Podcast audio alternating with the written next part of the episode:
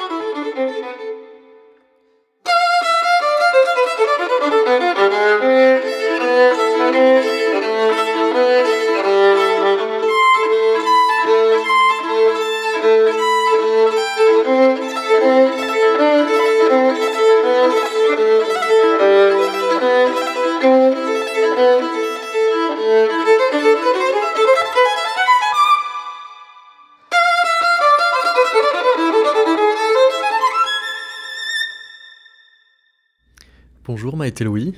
Bonjour. Pourquoi cet album s'appelle Inspiration? Pour plusieurs raisons. La première, euh, c'est que Isaïe et Reger se sont inspirés de la troisième partita de Bach pour écrire leur propre On entend quelques notes donc euh, dans ce Tout prélude. D'ailleurs, ce fameux prélude est écrit, commence par euh, la première phrase du prélude de la partita de Bach. Et euh, aussi parce que Isaïe, en l'occurrence, c'est, comment dire, a dédié euh, cette sonate à Jacques Thibault, euh, qui pour lui était le violoniste inspiré, complètement fanatique de Bach, et aussi parce que ce sont trois œuvres qui m'inspirent particulièrement. Voilà, ça faisait beaucoup d'inspiration. Une belle circulation des, des inspirations. Mais alors ça veut dire quoi Être inspiré? Par exemple dans le cas de Jacques Thibault, ça veut dire être habité? Je pense que chez Jacques Thibault, c'est c'est deux, c'est deux choses très différentes. Effectivement être habité et être euh, obsédé, je pense, par cette musique. De- D'en rêver la nuit, de vivre avec la journée, de réfléchir avec. De réfléchir avec oui, parce que ce mot obsession, il faut pas le prendre tant dans un sens euh, pathologique que presque quoi euh, propédotique. Non, c'est pas le mot que je cherchais. Heuristique. Peut-être. Je ne sais pas si. euh, Jacques Thibault est quelqu'un d'assez. euh, je vais pas dire terre à terre parce que je voudrais pas que ça soit pris de manière péjorative, mais euh, c'est quelqu'un qui, euh, qui, qui vit sa musique au jour le jour sans forcément se poser de questions. Enfin, maintenant, on a, on a vraiment des, des habitudes de beaucoup réfléchir à la musique, de beaucoup l'analyser, de beaucoup euh, faire une recherche avant de jouer, de vraiment savoir de quoi on va parler. Et lui, il était plutôt réputé, même si je pense que c'est quelqu'un qui avait une immense culture. Voilà, il jouait comme ça, venait, comme il était justement inspiré euh, euh, le matin quand il se levait. Et en l'occurrence, quand il se levait le matin, il avait la première chose qui lui venait à l'esprit, c'était vraiment euh, euh, cette partita de, de bar. Enfin, je ne sais pas si vous, ça vous arrive de vous lever le matin et d'avoir l'impression que toute la nuit, vous avez un air qui vous a tourné dans la tête. Voilà, c'est un peu ça, à mon avis, l'obsession euh, façon Jacques Thibault. C'est ce que certains neurologues appellent les, les vers cérébraux, mais euh, c'est dans ce cas-là présenté davantage comme pathologique, alors que là, il y a un dépassement expressif. Alors justement, comment il se passe ce dépassement? Parce qu'il y a quand même citation, pour qu'il y ait déviation à l'intérieur de la citation, si bien que on est entre l'hommage et, le jeu de variation? Oui, alors en plus, il y a, comment dire, euh, Isaïe est parti de la, la partita euh, de, de Bach en mi majeur, qui est donc une suite de danse assez gaie, euh, et l'a euh, couplé dans le premier mouvement, donc dans le prélude, et de plus en plus euh, jusqu'à la fin du quatrième mouvement, avec le thème du dies irae, donc c'est quand même quelque chose qui est, donc la, messe des morts, quelque chose qui est quand même beaucoup moins, beaucoup plus dramatique. Euh, et il, euh, il tourne finalement entre son obsession à lui, l'obsession du violoniste, l'obsession du, thème, l'obsession de la mort. Enfin voilà, il y a, plein de, y a plein de choses qui s'entremêlent et on on ne sait pas trop finalement où il veut en venir et je pense que après euh, plusieurs années de réflexion autour de cette sonate, je sais toujours pas vraiment où il veut en venir, si c'est voilà cette, euh, ce- ce- ce- ce- ces thèmes récurrents qui reviennent euh, et qui se confondent. Lucas Berton, euh, bonjour. Bonjour. Vous travaillez, vous, sur un compositeur, Franz Liszt, qui euh, travaille aussi avec des thèmes qui ne sont pas les siens? Tout à fait. Il y a peut-être ça pourrait rejoindre nos deux nos deux thèmes. Il y a un rapport à l'histoire qui est qui est évident. Euh, je travaille sur Franz Liszt et l'Antiquité gréco-romaine, donc Liszt en plus c'est voulu euh, voulu moderne et probablement il l'a été. Euh, et quand on parle de modernité, on se place à une distance plus ou moins grande vis-à-vis du passé, vis-à-vis de l'Antiquité, plus particulièrement ici. Donc il y a une constante communication entre passé et présent. Alors, on, va écouter euh, l'une de ces euh, rhapsodies hongroises, euh, le, début de la neuvième par Giovanni Bellucci. Puis vous allez nous expliquer, Lucas Berton, ensuite, en quoi elles sont hongroises, c'est sans doute ce qu'il y a de plus facile, mais surtout en quoi ce sont des rhapsodies.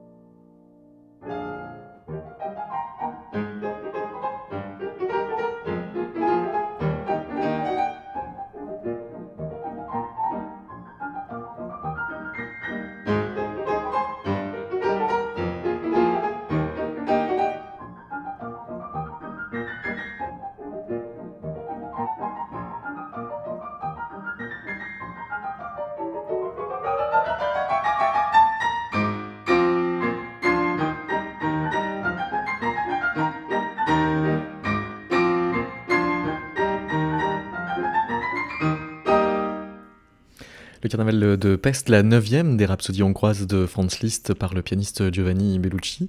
Euh, Lucas Berton, on n'entend pas donc là un compositeur sous influence hongroise, mais bien inspiré par les thèmes recueillis. Oui, Liszt a voulu euh, faire une épopée qu'il a appelée une nouvelle épopée nationale ou une nouvelle épopée bohémienne.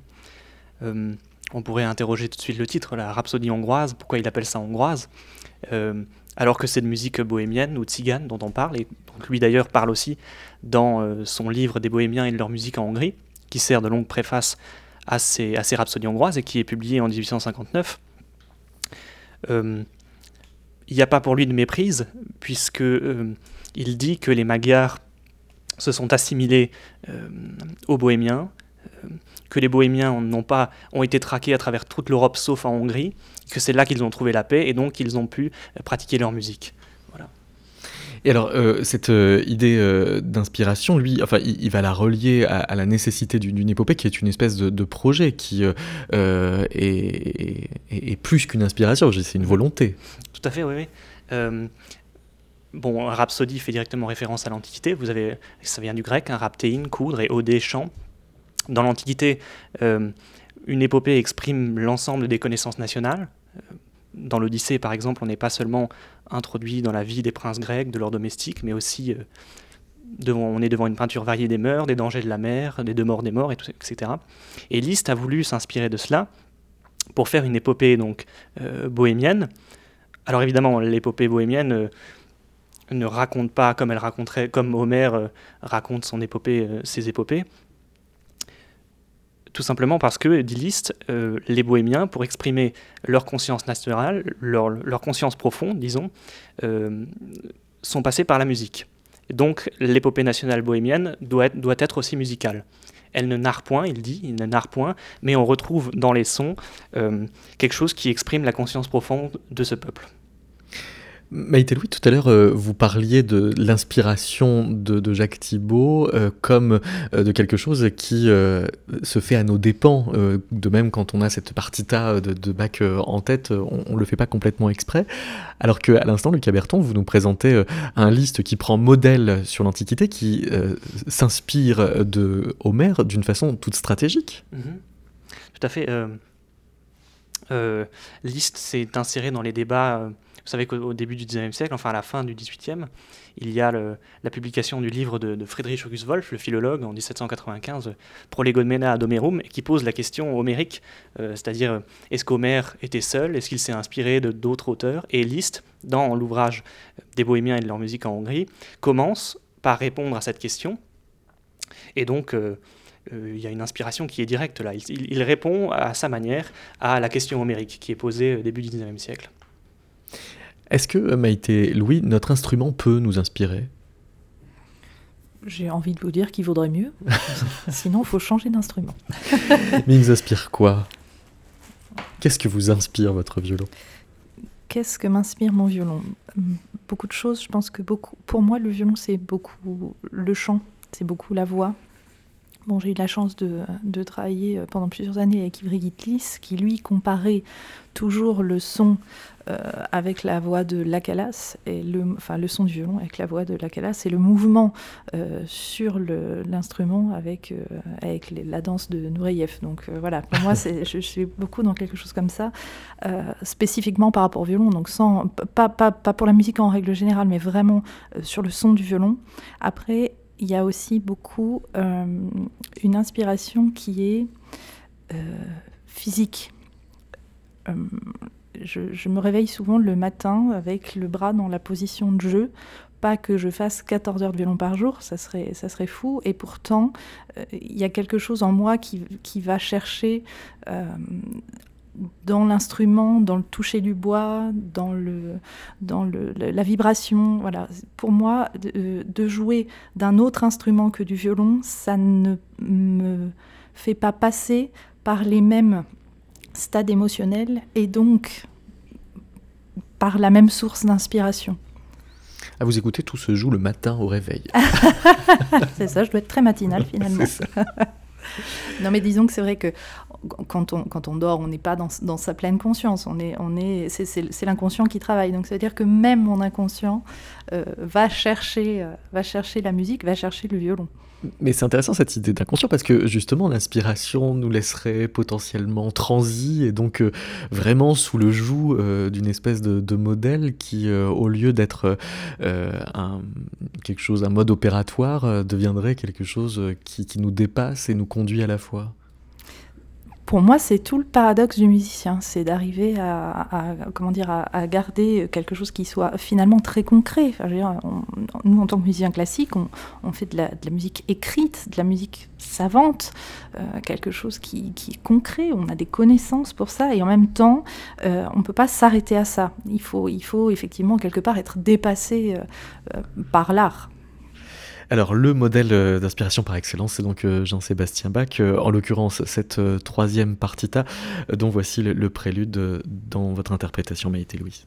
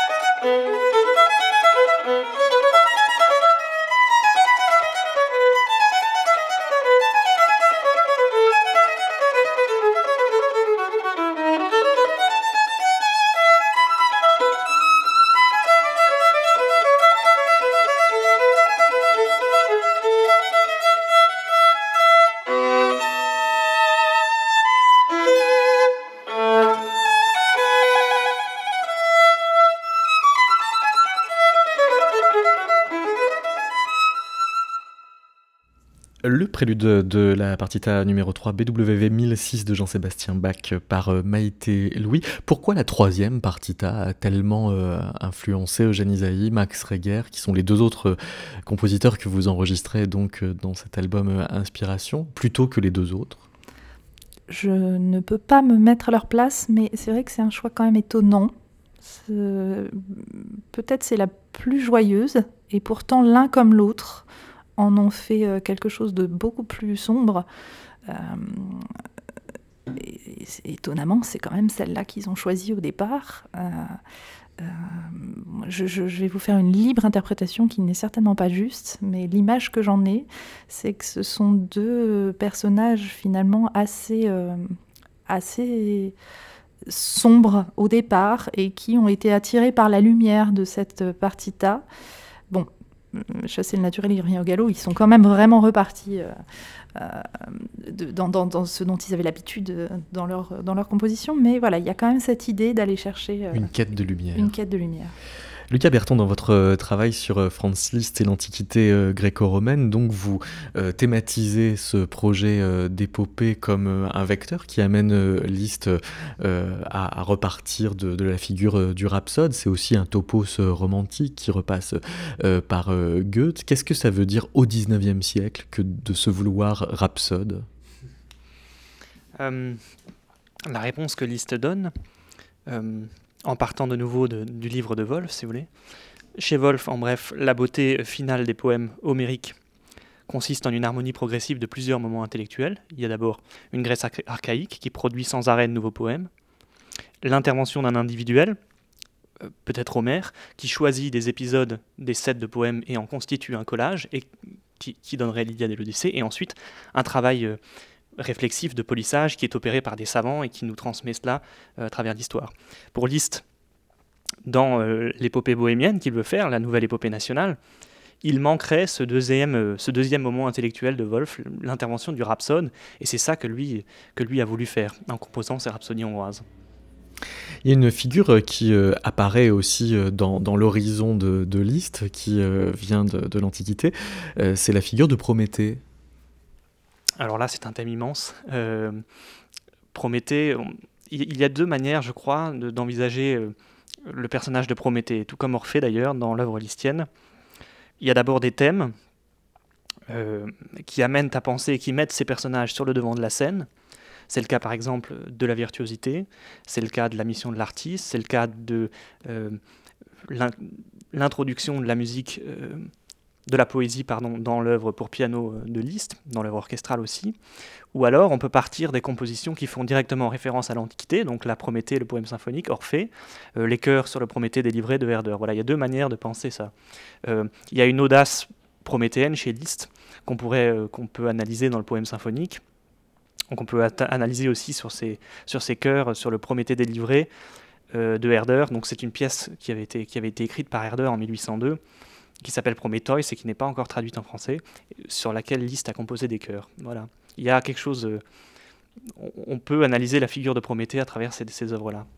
Mais une audace qui se thématise comme prométhéenne au XIXe siècle, c'est une audace qui se sait condamnée? Qui se sait condamnée? Pourquoi? Non, je sais pas, parce que ça se termine pas toujours très bien pour Prométhée quand même. Ça se termine, ah oui, alors ça se termine pas toujours très bien.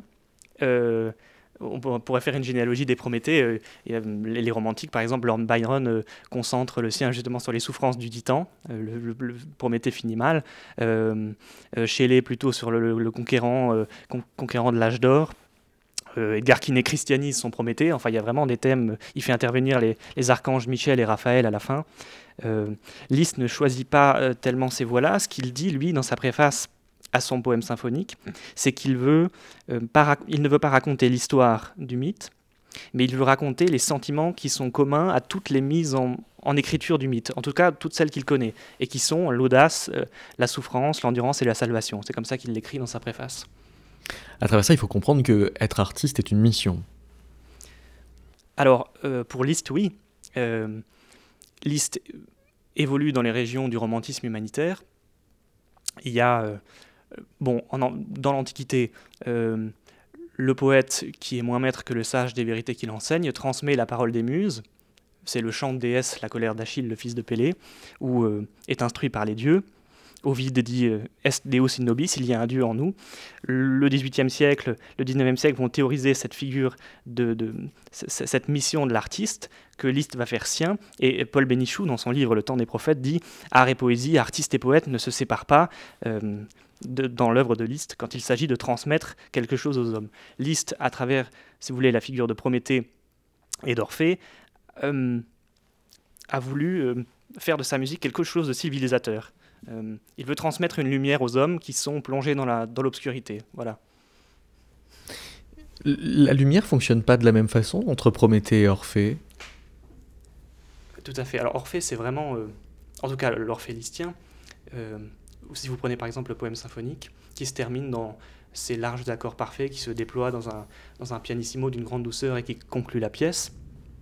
vous avez Orphée civilisateur, donc pas celui qui se fera finalement euh, couper la tête, qui finira très mal dans, euh, dans les métamorphoses. Liszt s'arrête à la mission civilisatrice. Prométhée, euh, Prométhée finit délivré pour Liszt en réalité, puisque dans les chœurs de Herder, Hercule au chœur 11 vient délivrer, vient délivrer Prométhée. Et la pièce de Liszt, les chœurs sur le Prométhée délivré, se termine dans une, dans une immense louange. Voilà. On va revenir au début du poème symphonique. Nous allons revenir euh, au tout euh, début du poème symphonique Prometheus de Franz Liszt dans la version du London Philharmonic Orchestra dirigé par Georges Solti.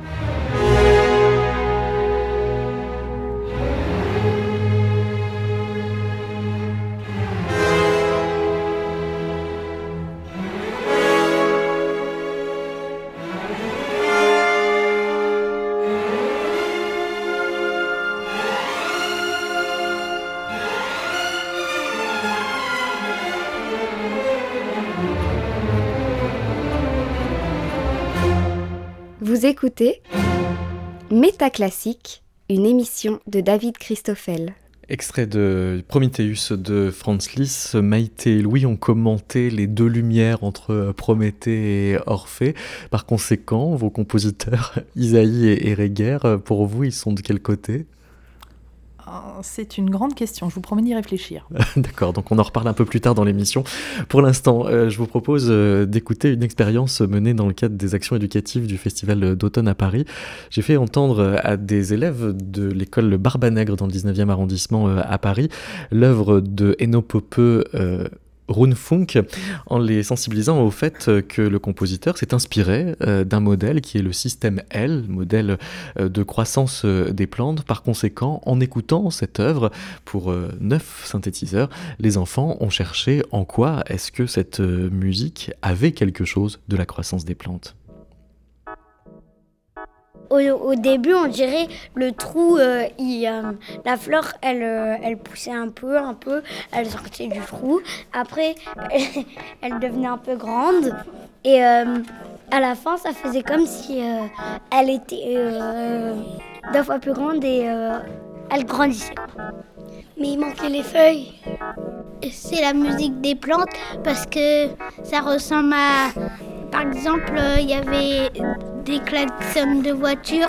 C'est un peu bizarre parce que euh, des plantes qui grandissent, euh, je savais pas que ça, avait un klaxon. À la place de pousser petit à petit, là ça fait quand ça faisait là, truc comme ça là, bah, euh, c'était quand il creusait. Après le truc là, on dirait il y avait des haricots qui tombaient dans une boîte de conserve. Bah ça faisait, bah, il cherchait la bonne graine. Après, après, il, après il, remettait la terre par contre, hein, il, en avait, il en avait creusé beaucoup. Hein. Après, euh, après, quand ça faisait gna je sais plus quoi là, oh bah ça montait. C'est la chanson des plantes. C'était une alarme incendie au tout début et l'arbre il allait exploser. J'ai senti qu'il y avait quelque chose. C'est comme s'il y avait une fleur qui poussait et ça faisait des petits bruits. Après, elle poussait, elle poussait.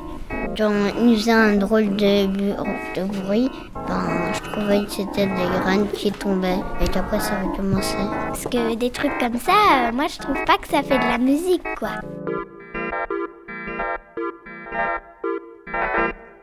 En fait, quelquefois, ça baissait et ça montait.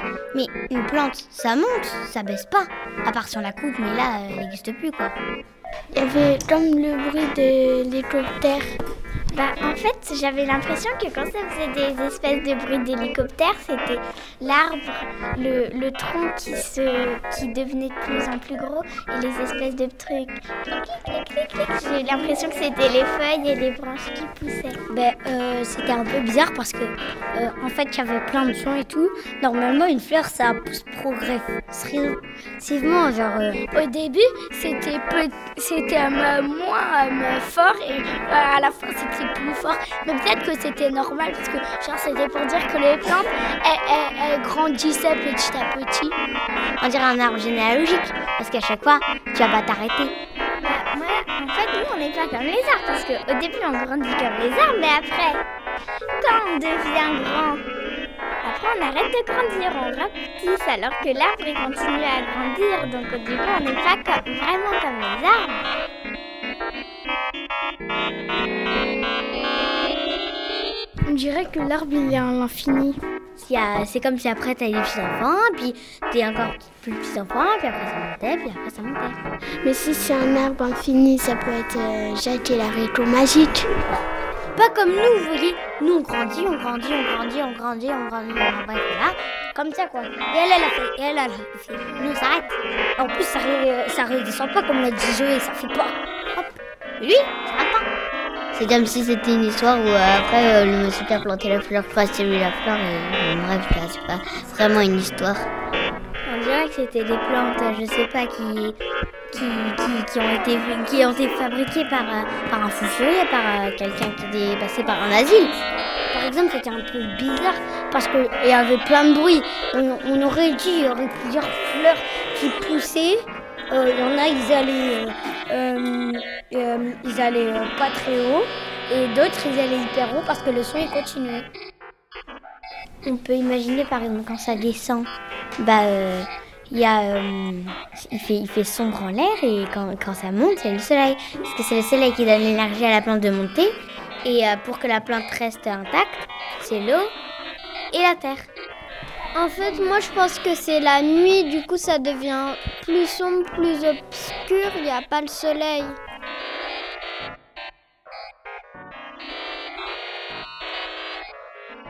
Ils disent que c'est les fleurs. Donc s'il y a de la pluie, ça va forcément tomber sur des fleurs. La, la pluie sur un- une fleur, ça fait pas doun doun doun. Na- Ni, la, ni le soleil. euh, la pluie, elle, elle est pas dirigée vers un seul point.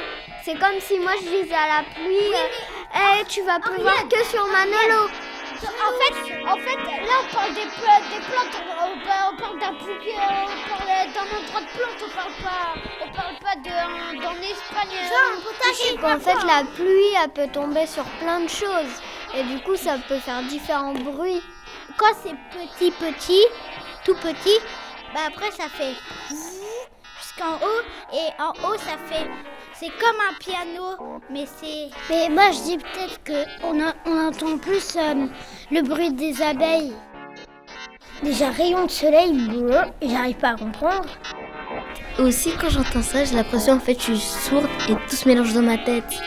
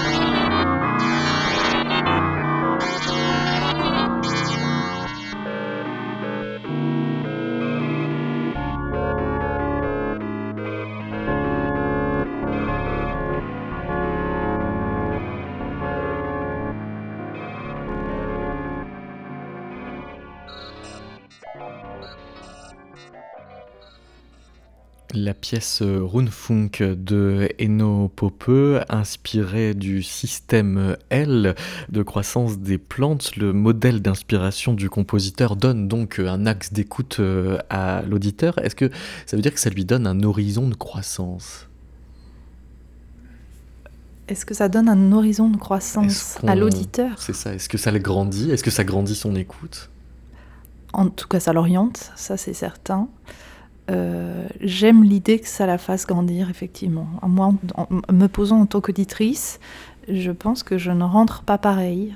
En connaissant le modèle d'inspiration du compositeur, je ne rentre pas pareil dans l'œuvre. Ça donne comme un tuteur. Ça donne un tuteur. Mais quand vous dites que ça oriente, on aurait presque tendance à entendre que ça biaise Non, Bon, oui, bien sûr, parce que ça réduit quelque part euh, l'imagination de, l'auditeur, c'est certain. Euh, mais cela dit, justement, comme on n'est pas perdu euh, dans l'écoute, je pense qu'on peut aller aussi plus loin dans une direction donnée. Tandis que si on n'avait pas peut-être ce, ce, canevas, cette orientation, on serait peut-être plus perdu. Yankelevitch euh, explique que les symphonies, avec leur thème, leur exposition, leur cérémonial, font l'effet d'une dissertation rigoureuse. Autrement dit, la dissertation pourrait être euh, le modèle d'inspiration du genre symphonique. À quoi Lucas Berton vous répliquez que la rhapsodie listienne tourne le dos à ce logos un peu cicéronien Oui, en réalité, c'est Jean Kelevitch qui ajoute lui-même ça, que la rhapsodie tourne le dos à ce logos cicéronien.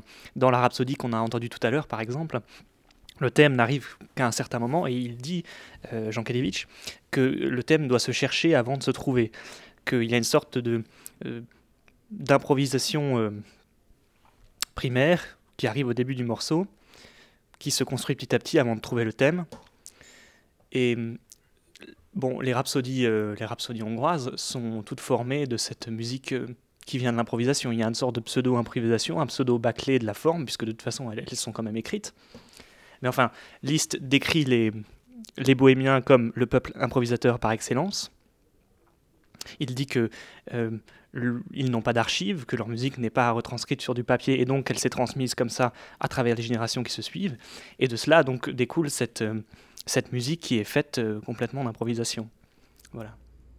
Et l'improvisation, alors comment est-ce qu'elle fait pour s'orienter?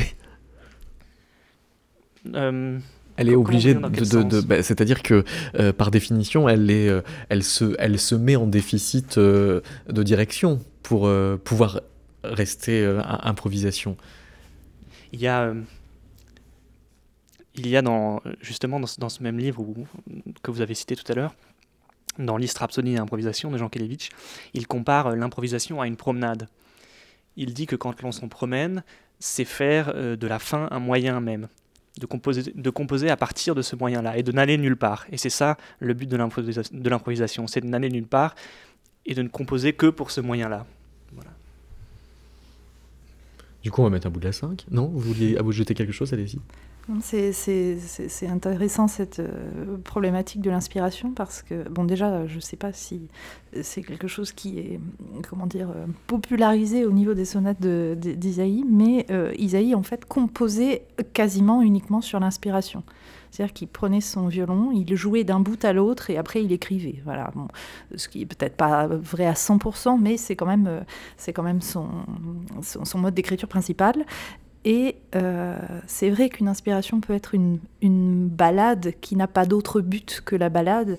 Ça peut aussi être une balade euh, avec quand même une orientation. C'est-à-dire que euh, ce qui est évidemment le, cas chez Isaïe, bon, en l'occurrence, surtout dans cette sonate où effectivement il y, a une forme qui n'est pas vraiment construite et pourtant il part quand même d'un thème et il va quand même quelque part, alors en passant par des circonvolutions euh, euh, très personnelles et qui, qui, comment dire, qui cheminent d'un côté à l'autre en fonction, euh, en fonction de ses sensations du moment. après, moi, ce, que, ce, qui, me parle beaucoup dans, le, dans l'enregistrement qu'on vient d'entendre et dans les commentaires des enfants, c'est que moi j'aime beaucoup, je travaille beaucoup avec des, des enfants et je m'aperçois qu'à l'écoute, la plupart d'entre eux euh, se dirigent naturellement vers euh, des musiques justement qui ont un cadre qui est très précis. C'est-à-dire que ça leur raconte une histoire et pour eux c'est rassurant. C'est une musique qui, les, qui les rassure, dans, dans laquelle ils se sentent bien. Euh, et là, on sort évidemment des schémas d'écoute dont ils ont l'habitude. Alors, on leur donne quand même l'histoire, donc ils ne sont pas perdus dans l'écoute. Et pourtant, on sent, bon, il y en a certains qui se sont raccrochés, quoi qu'il arrive, à l'histoire. On leur dit c'est la croissance des arbres. Alors, ils essayent de toute leur force de trouver où ils trouvent la croissance des arbres. Et puis, il y en a d'autres quand même qui se disent mais non, mais là, moi, quand même, le klaxon, la croissance des arbres, je comprends pas bien. Et c'est vraiment intéressant. Et en sachant aussi qu'un enfant sur un instrument euh, euh, va adorer naturellement aller vers l'improvisation. Donc en même temps, ils sont dans un confort d'écoute sur, sur quelque chose qui est très encadré et qui peuvent être euh, vite interpellés, voire même dérangés quand ce confort d'écoute est un peu remis en question. Et en même temps, ça va être les premiers justement à cheminer et à explorer. C'est-à-dire qu'ils ont peur que l'imagination parte dans une errance trop inconnue, et en même temps, ils sont quand même excités aux accidents de parcours. C'est ça. Ouais. Je voulais juste rajouter une phrase sur les rhapsodies hongroises, euh, très rapidement. Euh, je crois que l'improvisation se voit le mieux dans ces rhapsodies, euh, dans l'écriture des points d'orgue. Ces moments de suspension où le piano se permet une sorte de, scandaleuse disproportion des fioritures. Voilà. Je voudrais vous apporter une citation de Clément Gau dans un traité qui s'appelle L'art de penser, qui date de 1904, qui fait une distinction entre rêverie et méditation. Au point de vue du perfectionnement dans l'art de penser, la rêverie est un agent des plus dangereux. Elle facilite le caprice des associations d'idées, ouvre tout au large les portes à la fantaisie, incite les pensées dérogatoires à se produire et laisse la trame des idées sourdir au gré de sa chimère, qui, bien accueillie par les rêveurs, leur fait de si fréquentes visites qu'ils s'accoutument à la subir en la préférant à sa sœur, la méditation. C'est tellement juste. Sur ce, on peut mettre un bout de Rhapsodie numéro 5 quand même alors. Oui. Je ne suis, suis, pas sûr que Liszt rejetterait cette, cette définition-là. Il irait plutôt vers elle, puisque la, la, Rhapsodie a quand même quelque chose de, de dionysiaque. Il, vient, il ferait venir euh, toutes, ces, toutes ces mauvaises pensées que vous avez, dont vous avez parlé, j'imagine.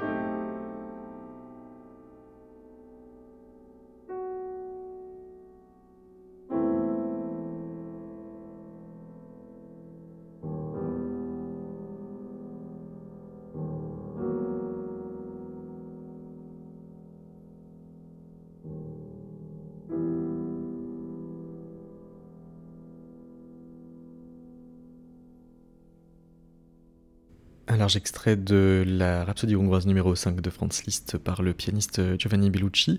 Pour euh, terminer cette euh, édition de Métaclassique, émission que vous pouvez retrouver en intégralité évidemment avec tous les épisodes précédents sur le site métaclassique.com, Maïté Louis et Lucas Berton, je vous propose de répondre à la question finale qui vous est posée par Gilles Charlassier.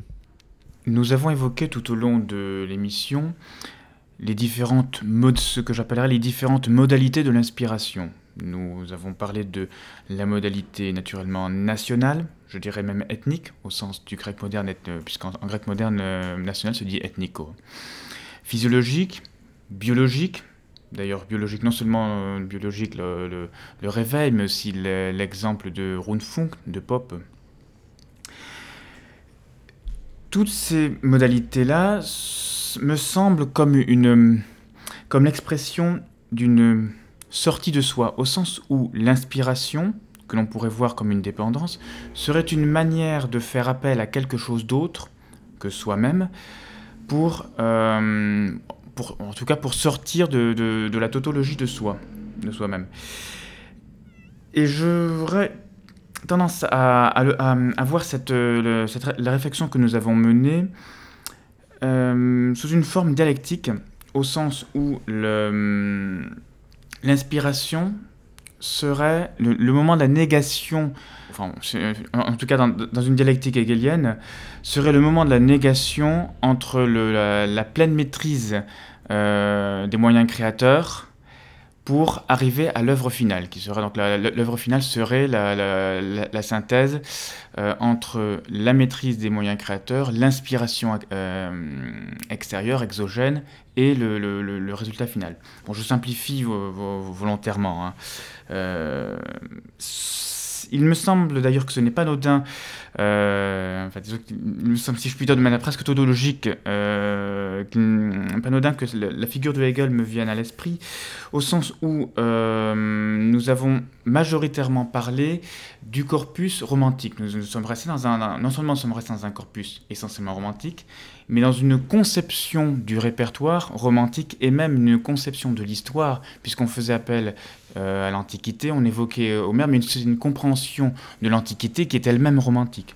Au fond, cette euh, dialectique de hum, ce moment dialectique de, l'inspiration ne serait-elle pas euh, alors peut-on la voir déjà comme une sorte d'antitautologie de la création elle-même et ne serait-elle pas une compréhension essentiellement romantique de la création euh, compréhension romantique sous laquelle nous serions encore, euh, ou sous, laquelle nous serions encore sous influence. Euh, et d'ailleurs, est-ce que l'on peut en sortir? C'est intéressant parce que on a effectivement une vision. En fait, finalement, on peut, on peut dire tout simplement que l'inspiration est une vision romantique de, de, l'interprétation musicale et autres, d'ailleurs, de l'art. Euh, est-ce que nous sommes encore romantiques? Je pense qu'on est nourri de ça, euh, évidemment. donc ça laisse des traces. Je je, je, pense qu'on on peut en sortir, mais est-ce que c'est une bonne chose quelque part? Euh, Si on part du principe que l'inspiration, ça serait une forme de dépassement de soi, est-ce que c'est une bonne chose d'en sortir? Moi, j'aime euh, euh, cette idée de, de, se, dépasser, de, de comment dire, de, transmettre quelque chose qui, qui est, enfin, d'essayer de transmettre quelque chose qui vient de plus loin que soi. Voilà. Donc, je, je ne sais pas si j'ai envie d'en sortir. Oui. Euh, euh, bon, je, trouve la manière dont la question est posée est, très bonne parce que la chose qu'il faut faire, je crois, avec List, enfin, en tout cas, c'est ce que j'essaie de faire dans mon travail, c'est. Je ne cherche pas une valeur documentaire. Euh, qu'est-ce que c'est que l'Antiquité euh, L'intérêt, je crois, c'est de comprendre les représentations, les imaginations euh, de l'Antiquité gréco-romaine. Imagination, c'est un, terme de Paul Veyne. C'est-à-dire quelle a été la réception particulière d'un acteur. et ça dit aussi quelque chose, évidemment, sur la société de ce temps. c'est drôle que vous évoquiez Hegel parce que liste quand il définit euh, la rhapsodie, quand il définit l'épopée nationale, cite l'esthétique de Hegel, cite la philosophie de l'histoire aussi, il a lu, ces, ouvrages-là. je crois qu'il dit qu'il n'a pas beaucoup compris la philosophie de l'histoire. Bon, en tout cas, il a lu, l'esthétique. Et euh, donc il y a un rapport à Hegel qui est, qui est, évident. Et puis cette notion d'inspiration euh, euh, émerge un peu aussi, comme vous disiez, en même temps, avec aussi l'improvisation, avec toutes ces nouvelles valeurs romantiques, le, génie, le, bon, voilà, etc.